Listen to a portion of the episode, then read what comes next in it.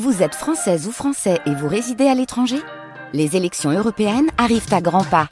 Rendez-vous le dimanche 9 juin pour élire les représentants français au Parlement européen. Ou le samedi 8 juin si vous résidez sur le continent américain ou dans les Caraïbes. Bon vote Sur les hauteurs d'Ajaccio, loin du tumulte de la ville, une oliveraie plusieurs fois centenaire classée monument historique en 1929 abrite une bâtisse imposante qui renferme bien des trésors et des secrets d'histoire. Bienvenue au domaine des Milléli. 12 hectares, l'ancienne maison de campagne des Bonaparte, où Napoléon y séjourna à son retour d'Égypte en 1799 en compagnie de son état-major. Par un subterfuge, le très procédurier Charles Bonaparte récupère le bail amphithéotique du site. La maison ne l'intéresse pas beaucoup, mais le livret et la manne financière qui peut en résulter un peu plus.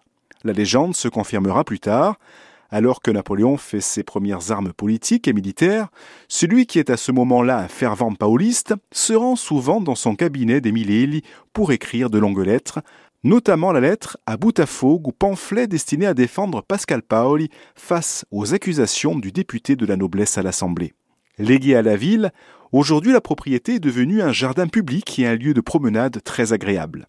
La maison, qui ne se visite pas, est classée monument historique et le site a fait l'objet d'un classement au titre de la protection des sites remarquables et pittoresques.